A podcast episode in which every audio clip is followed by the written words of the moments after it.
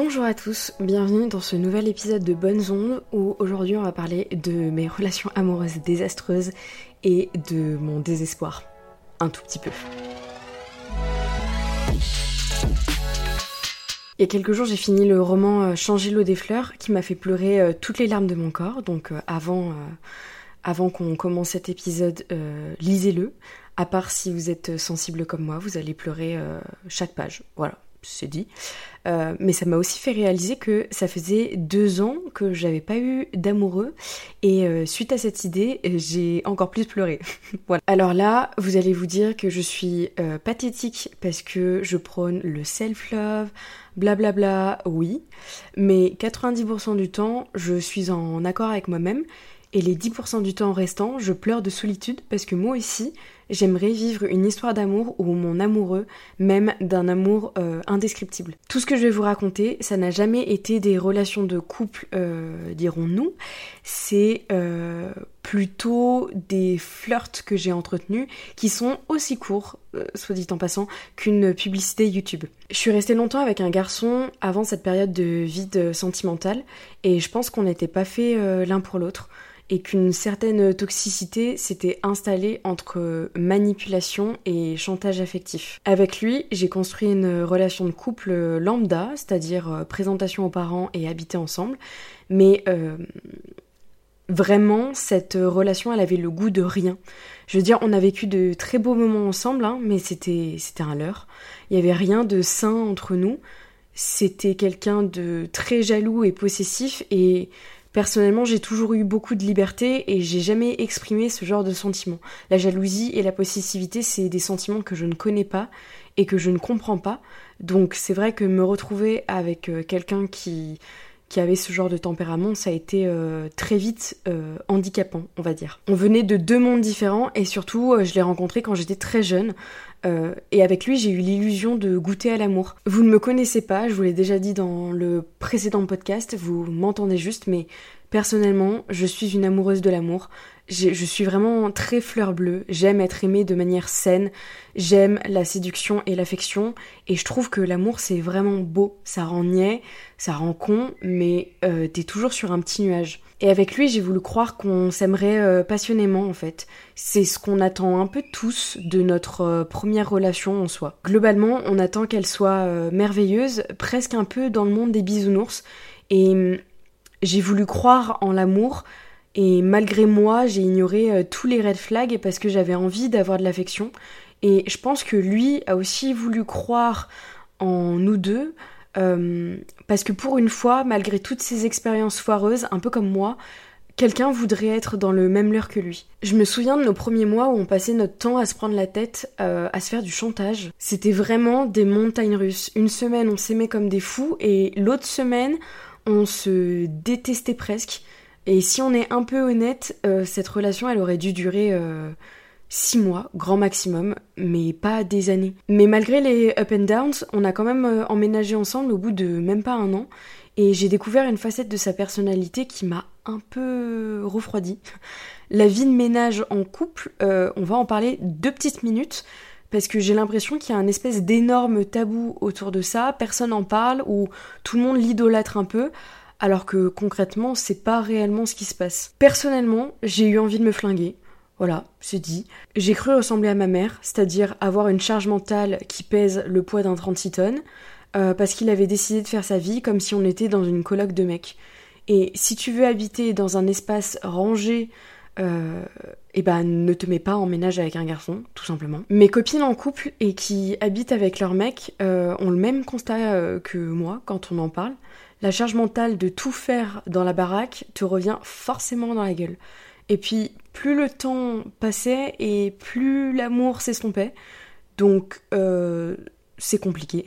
On avait des moments, des voyages qui nous remettaient sur un nuage, et puis ensuite on replongeait dans la dure réalité qui est qu'on est pas fait pour être ensemble. Enfin, je vous dis tout ça, mais à l'heure actuelle, euh, ce garçon est toujours persuadé que je suis l'amour de sa vie. Donc ça va faire deux ans et demi qu'on n'est plus ensemble. Euh, mais je pense que tout simplement, lui, il a envie de cocher des cases et qu'à son âge, la société lui met la pression et sûrement sa mère aussi. Donc il a vraiment envie de se caser avec quelqu'un et de fonder euh, une famille tout simplement. Et je pense sincèrement que s'il avait appris à être heureux avec lui-même, euh, on n'aurait pas vécu autant de choses ensemble. Le quitter, ça a été très dur euh, parce que je renonçais à une vie confortable dans laquelle je savais que j'aurais toujours quelqu'un sur qui compter.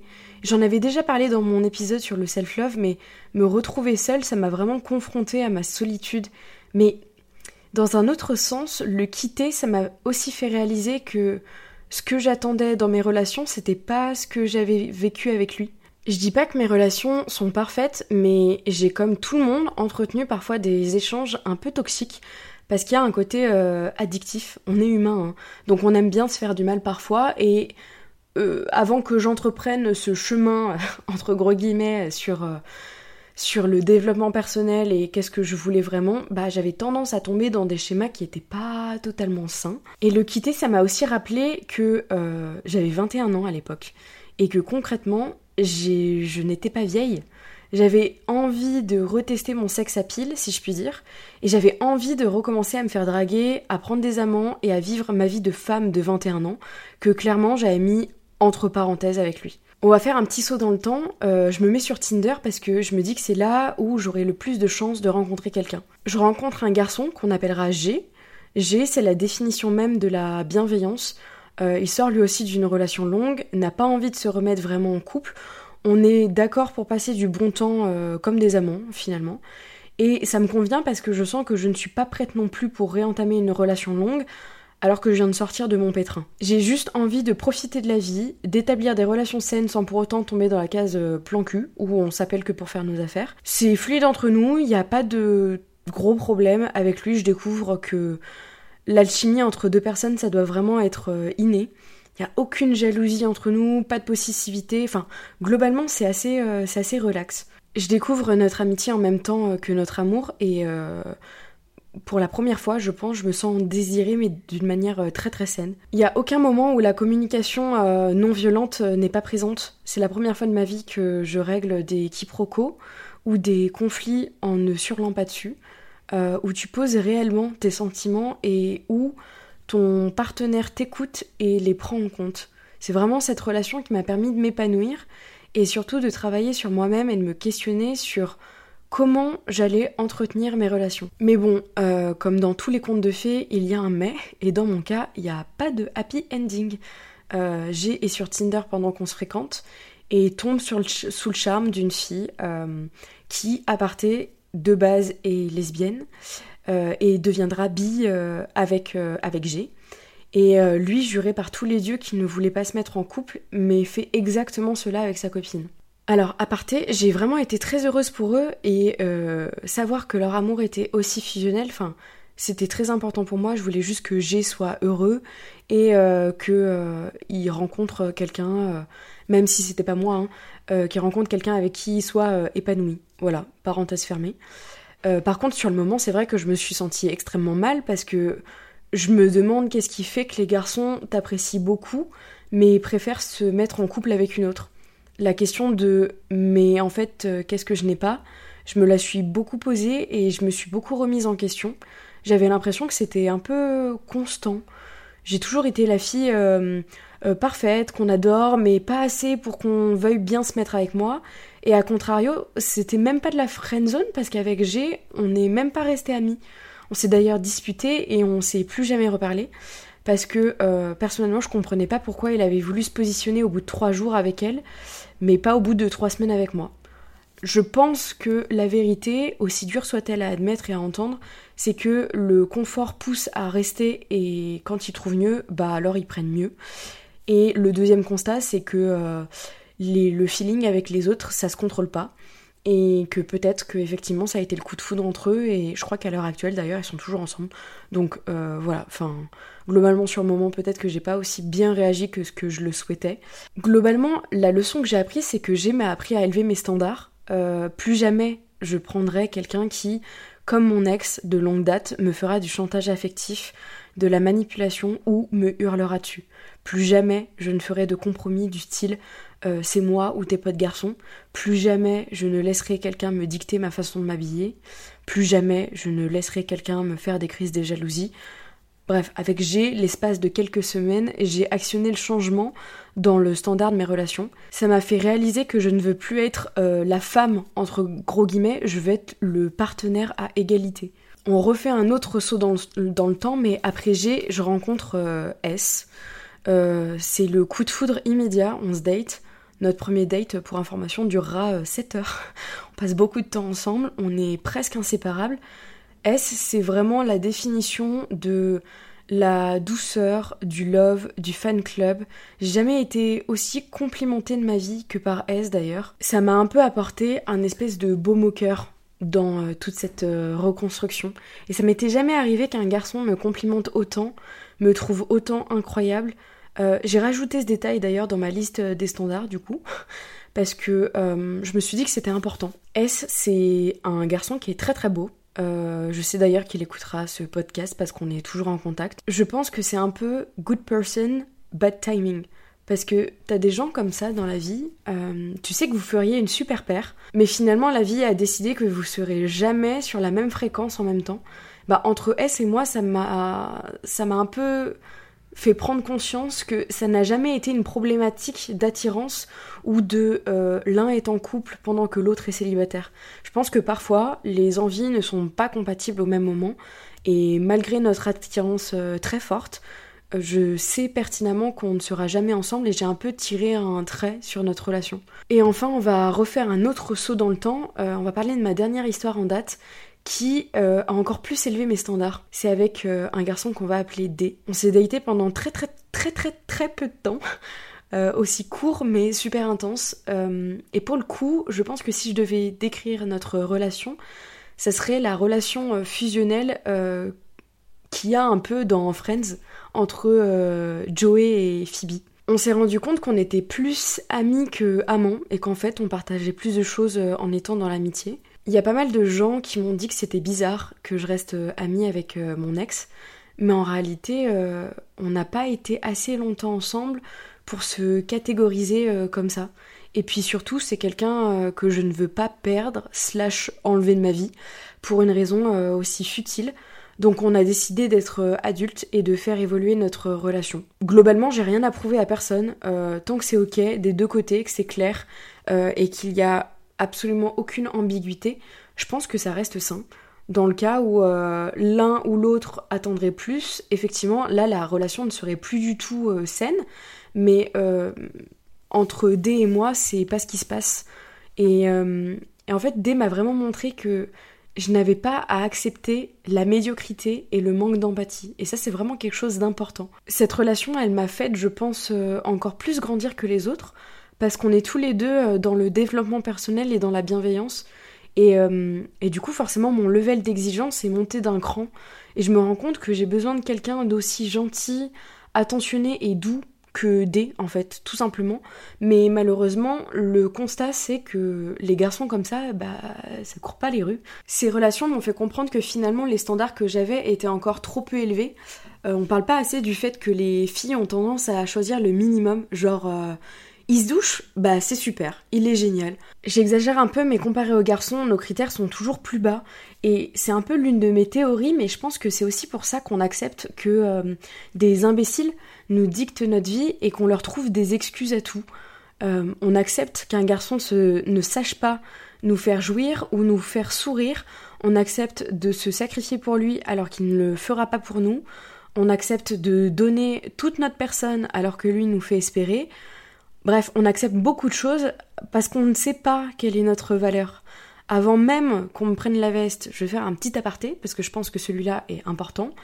Euh, je ne mets pas tout le monde dans le même panier, euh, voilà. J'ai juste que oui, effectivement, il existe des connasses aussi. Euh, il existe des, mauvaises personnes des deux côtés. Il existe des gens qui se comportent mal. pour autant, c'est vrai que moi je parle des garçons parce que bah, c'est les garçons que j'ai le plus daté. J'ai pas daté assez de filles pour faire euh, un constat euh, aussi euh, global, mais voilà, à part fermé. Si je devais résumer, j'ai jamais été aussi en paix que depuis que je cherche la relation saine absolue. Je suis plus attirée par les garçons bad boys qui parlent comme de la merde et qui imposent leur virilité toxique. Je n'ai d'ailleurs pas envie de sortir avec un garçon qui a tellement peu confiance en lui qu'il se sent en compétition avec moi ou qui se sent en compétition avec les autres garçons. Tellement de gens devraient travailler sur eux-mêmes, sur leur épanouissement pour être dans des relations, mais malheureusement la réalité, c'est que peu de personnes se remettent en question. Et finalement, je trouve que mes critères, ce sont des critères euh, normaux. C'est ça qui est le plus triste. J'ai juste envie qu'on me respecte, qu'on me traite comme son égal et qu'on soit ouvert à la discussion et à la remise en question. La maturité et l'empathie, c'est quelque chose que je recherche de plus en plus. Et euh, c'est aussi d'ailleurs pour ça que je ne date plus de garçons en dessous de 30 ans. Parce que pour moi, bouder et ne pas savoir communiquer, euh, personnellement, ça ne m'amuse plus du tout. Se faire du chantage affectif euh, non plus. S'interdire de voir ses amis du sexe opposé ou ne pas être heureux pour les projets de l'autre, ça me débecte. Je veux juste une relation d'adulte saine dans laquelle deux personnes se tirent vers le haut. Et voilà, j'ai l'impression que je demande un peu la lune. Et forcément, quand t'as l'impression de pas trouver quelqu'un, tu cherches encore plus. C'est un peu le propre de l'humain. Et là, j'ouvre la parenthèse de mes expériences avec mes dates Tinder, où j'ai rencontré euh, des sacrés phénomènes. Ces mêmes dates qui m'ont fait perdre foi en l'amour. Du coup, j'aimerais euh, axer ma deuxième partie de mon podcast euh, sur ça. la première chose que j'aimerais dire, c'est que quand on date quelqu'un, le but, ce n'est pas d'être boring parler de la pluie et du beau temps, euh, je le fais même avec mon psy. Alors bon, j'ai pas trop envie de le faire avec euh, le mec qui m'intéresse. Et en plus, la plupart des mecs, enfin surtout ceux que j'ai datés et pas revus, ont un ego qui est surdimensionné. Si t'as pas de conversation à côté de ça, ça va être euh, très long, et pour toi, et pour moi. Et dans tout ça, aucune meuf n'a envie que tu lui prouves que tu es viril en étant désagréable. D'ailleurs, c'est même plus à la mode, les mecs euh, machos et misogynes. Nous, on veut un mec euh, choupi, euh, bienveillant et qui accepte ses émotions. Voilà, si on a envie de dater un mur, on se reconvertit dans le domaine du bâtiment et on n'en parle plus. Je vais glisser ça là aussi, mais être désagréable avec une meuf en la taillant H24 sous couvert de l'humour pour la draguer, ça ne marche avec personne. Tu vas juste passer pour un bolos immature et chiant. Et en plus de ça, tu vas foirer ton date. Donc pas besoin de dire que tu es entre gros guillemets comme ça et que ça c'est ton humour, non, tu es juste lourd en fait. L'humour, c'est quand tu fais preuve d'autodérision et que tu sens que l'autre est aussi ouvert à la répartie et à la déconnade. Euh, tailler juste pour tailler, franchement, euh, bof, personne ne veut ça. À côté de ça, je compte même plus le nombre de fois où des garçons ont voulu un date juste pour coucher avec moi au bout de 20 minutes. Genre, si t'as la dalle, il y a des travailleuses du sexe qui pourront te satisfaire, dont c'est leur euh, métier. T'en es au point où tu te demandes pourquoi les dates Tinder foirent toujours autant, et la moitié du temps, le constat c'est que tu tombes sur des bolos que tu reverras jamais, et la plupart des dates que je fais, moi je me sens comme un bout de viande. Juste sois belle et tais-toi. Et c'est triste parce que de base, les dates Tinder, c'est vraiment pour trouver un partenaire, qu'importe la relation que t'attends par la suite, mais c'est fait pour passer un bon moment avant tout. Et j'ai envie de vous raconter le pire date de ma vie, du coup, parce que euh, ça peut vous prouver à quel point passer un mauvais moment, ça peut turn off un peu euh, le process euh, de dater. Il y a environ trois mois, je dirais, j'ai rencontré un garçon, et entre la discussion et le date, c'est passé 24 heures top chrono. On se parle par message, et je me dis feeling sympa. Mais moi, je suis du genre à vouloir voir la personne tout de suite pour ne pas perdre de temps, ni en faire perdre. Euh, et surtout euh, voir le feeling euh, en vrai parce que bah on peut blablater par message pendant des semaines mais en fait se rendre compte que la personne elle est hyper désagréable et c'est aussi l'histoire de ce date. Donc je lui propose qu'on se voit assez rapidement et du coup je lui propose que le lendemain on aille boire un verre vers 20h. Moi, j'habite à 15 minutes du lieu de rendez-vous, je lui dis, il le sait, et je lui dis que s'il a un contretemps, qu'il n'hésite pas à me dire pour pas que je poirote euh, solo dans la nuit. Parce que, bon, si vous êtes lyonnais, euh, ça s'est passé euh, sur la place des terreaux. Et la nuit, bon, place des terreaux, c'est pas non, plus l'endroit le plus safe de Lyon, quoi. Et là, monsieur me dit qu'il part, donc moi je continue de me préparer et je serai comme à mon habitude à l'heure, en fait, tout simplement. L'heure du rendez-vous arrive et je suis sur la place des terreaux et je le vois pas. Donc je me dis que je vais attendre 10 euh, minutes, ça passe, ça passe, et au bout de 15 minutes, il m'envoie un message en me disant euh, qu'il part vraiment de chez lui. Donc là, je me dis waouh, euh, très mauvais point, Parce que, mention importante, personnellement, je déteste les gens en retard. Surtout quand ils ont juste mal géré leur temps. Je trouve que c'est un manque de respect inouï. En fait, que t'aies un contretemps, c'est un fait. Euh, et ça arrive, hein. Mais on prévient à l'avance la personne. Surtout que dans l'histoire, lui, il avait 40 minutes de trajet. Et moi, j'en avais que 15 à pied. Donc, je savais qu'il n'arriverait pas avant 21h. À ce moment-là se pose la question, euh, est-ce que c'est un red flag complet et je me casse ou je suis gentille et je lui donne une seconde chance, une seconde chance pardon, et je l'attends. Moi, j'ai pas du tout été éduquée dans un monde où on chie sur les autres, quoique parfois ça ferait pas de mal, mais bon, ça c'est une autre histoire. Au total, je suis restée entre 40 et 50 minutes à attendre un type qui, en arrivant, a préféré me dire, écoutez bien, oh bah ça va, tu vas pas faire la gueule non plus plutôt que de, s'excuser. Enfin, c'était vraiment un, putain de sketch, quoi. Je me dis que je donne une seconde chance parce qu'après tout, je suis également une race euh, de pigeonnes assez rare, avec marqué euh, stupide sur le front. Donc on commande euh, à boire, finalement. Et je sais même pas par où commencer, tellement ce date était foireux. Je suis confrontée à un mec, donc le mec n'a pas arrêté de se vanter de sa richesse et de son palmarès professionnel, alors que ça fait trois minutes qu'on est assis. J'avais l'impression d'être dans un entretien euh, d'embauche. Euh, le mec m'a fait toute sa carrière, son arbre généalogique, et il manquait plus qu'il me montre des photos de sa mère, tu vois. Et moi, je suis, je là, je sirote tranquillement ma bière, je dis pas un mot, j'acquiesce. Mais je me dis surtout qu'à un moment, il va peut-être se rendre compte que, euh, que ça serait pas mal de converser sur d'autres sujets que lui. Et non, je me, vraiment, je, suis confrontée à un mec qui, en plus d'être narcissique au possible, est désagréable et me dit que je suis, je cite, extrêmement belle, mais tellement conne. Donc là, je suis un peu en train d'halluciner. Euh, il me dit également qu'il n'arrive pas à suivre nos conversations parce que je parle de choses trop poussées et qu'en plus je suis méchante parce que j'ose lui notifier que j'attends toujours des excuses pour son retard euh, assez imposant. Bref, euh, si je dois résumer, un ego surdimensionné pour sûrement une petite bite, je passe les passages misogynes au possible qui m'ont irrité et le passage surtout où il me dit qu'il recherche une femme, je cite, mariable qui sache s'occuper de la maison. Moi j'étais là en mode euh, genre on est en 1740 là. Genre ici euh, on croit en la parité et au féminisme, donc gros tu t'es trompé de maison visiblement. Je ne vous fais pas un dessin, j'écourte le rendez-vous euh, fissa fissa. Moi je me dis que j'en ai assez entendu. J'ai perdu 30 minutes de mon temps, parce que c'est ça le plus drôle en fait, c'est que le date a duré que 30 minutes mais c'était bien assez long. Donc j'ai perdu 30 minutes de mon temps avec un abruti et je veux juste euh, rentrer chez moi. Et en fait là il insiste pour me raccompagner alors que franchement j'ai juste envie qu'il se casse quoi. On arrive au métro et euh, là je crois entrer dans une dimension euh, parallèle quand j'entends sortir de sa bouche.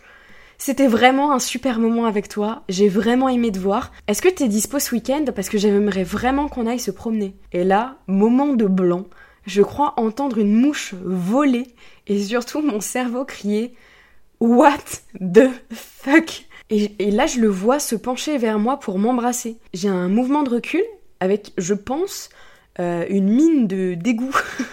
je ne sais pas si j'ai été au bon date, parce que personnellement, j'ai juste eu un mec euh, irrespectueux, mou et, et, désagréable face à moi. Et comme à mon habitude, je reste cependant honnête en lui disant que clairement, euh, je l'ai pas aussi bien vécu et que je ne comprends pas euh, comment il est arrivé à cette conclusion, je me heurte à une, à une face surprise, comme si je venais de lui annoncer que la Terre est plate, quoi. Là, je comprends qu'en fait, le mec croyait qu'il était euh, hyper agréable, qu'il était au top du top. Erreur, jeune padawan. Vraiment grosse erreur. Je rentre dans le métro en lui souhaitant euh, une bonne soirée et euh, ni une ni deux, je me dis euh, c'est bon, je le bloque immédiatement parce que flemme de me faire harceler plus tard. La leçon que j'ai apprise de ce date, parce qu'on en vient quand même à la conclusion, la conclusion c'est que je vais arrêter de donner des secondes chances à des abrutis de première catégorie et surtout quand ils ont 50 minutes de retard. Bref, J'aime l'amour, mais l'amour ne m'aime pas. Merci d'avoir écouté ce podcast. N'hésitez toujours pas à interagir comme d'habitude. Et on se retrouve bientôt dans un prochain épisode. Take care, full love.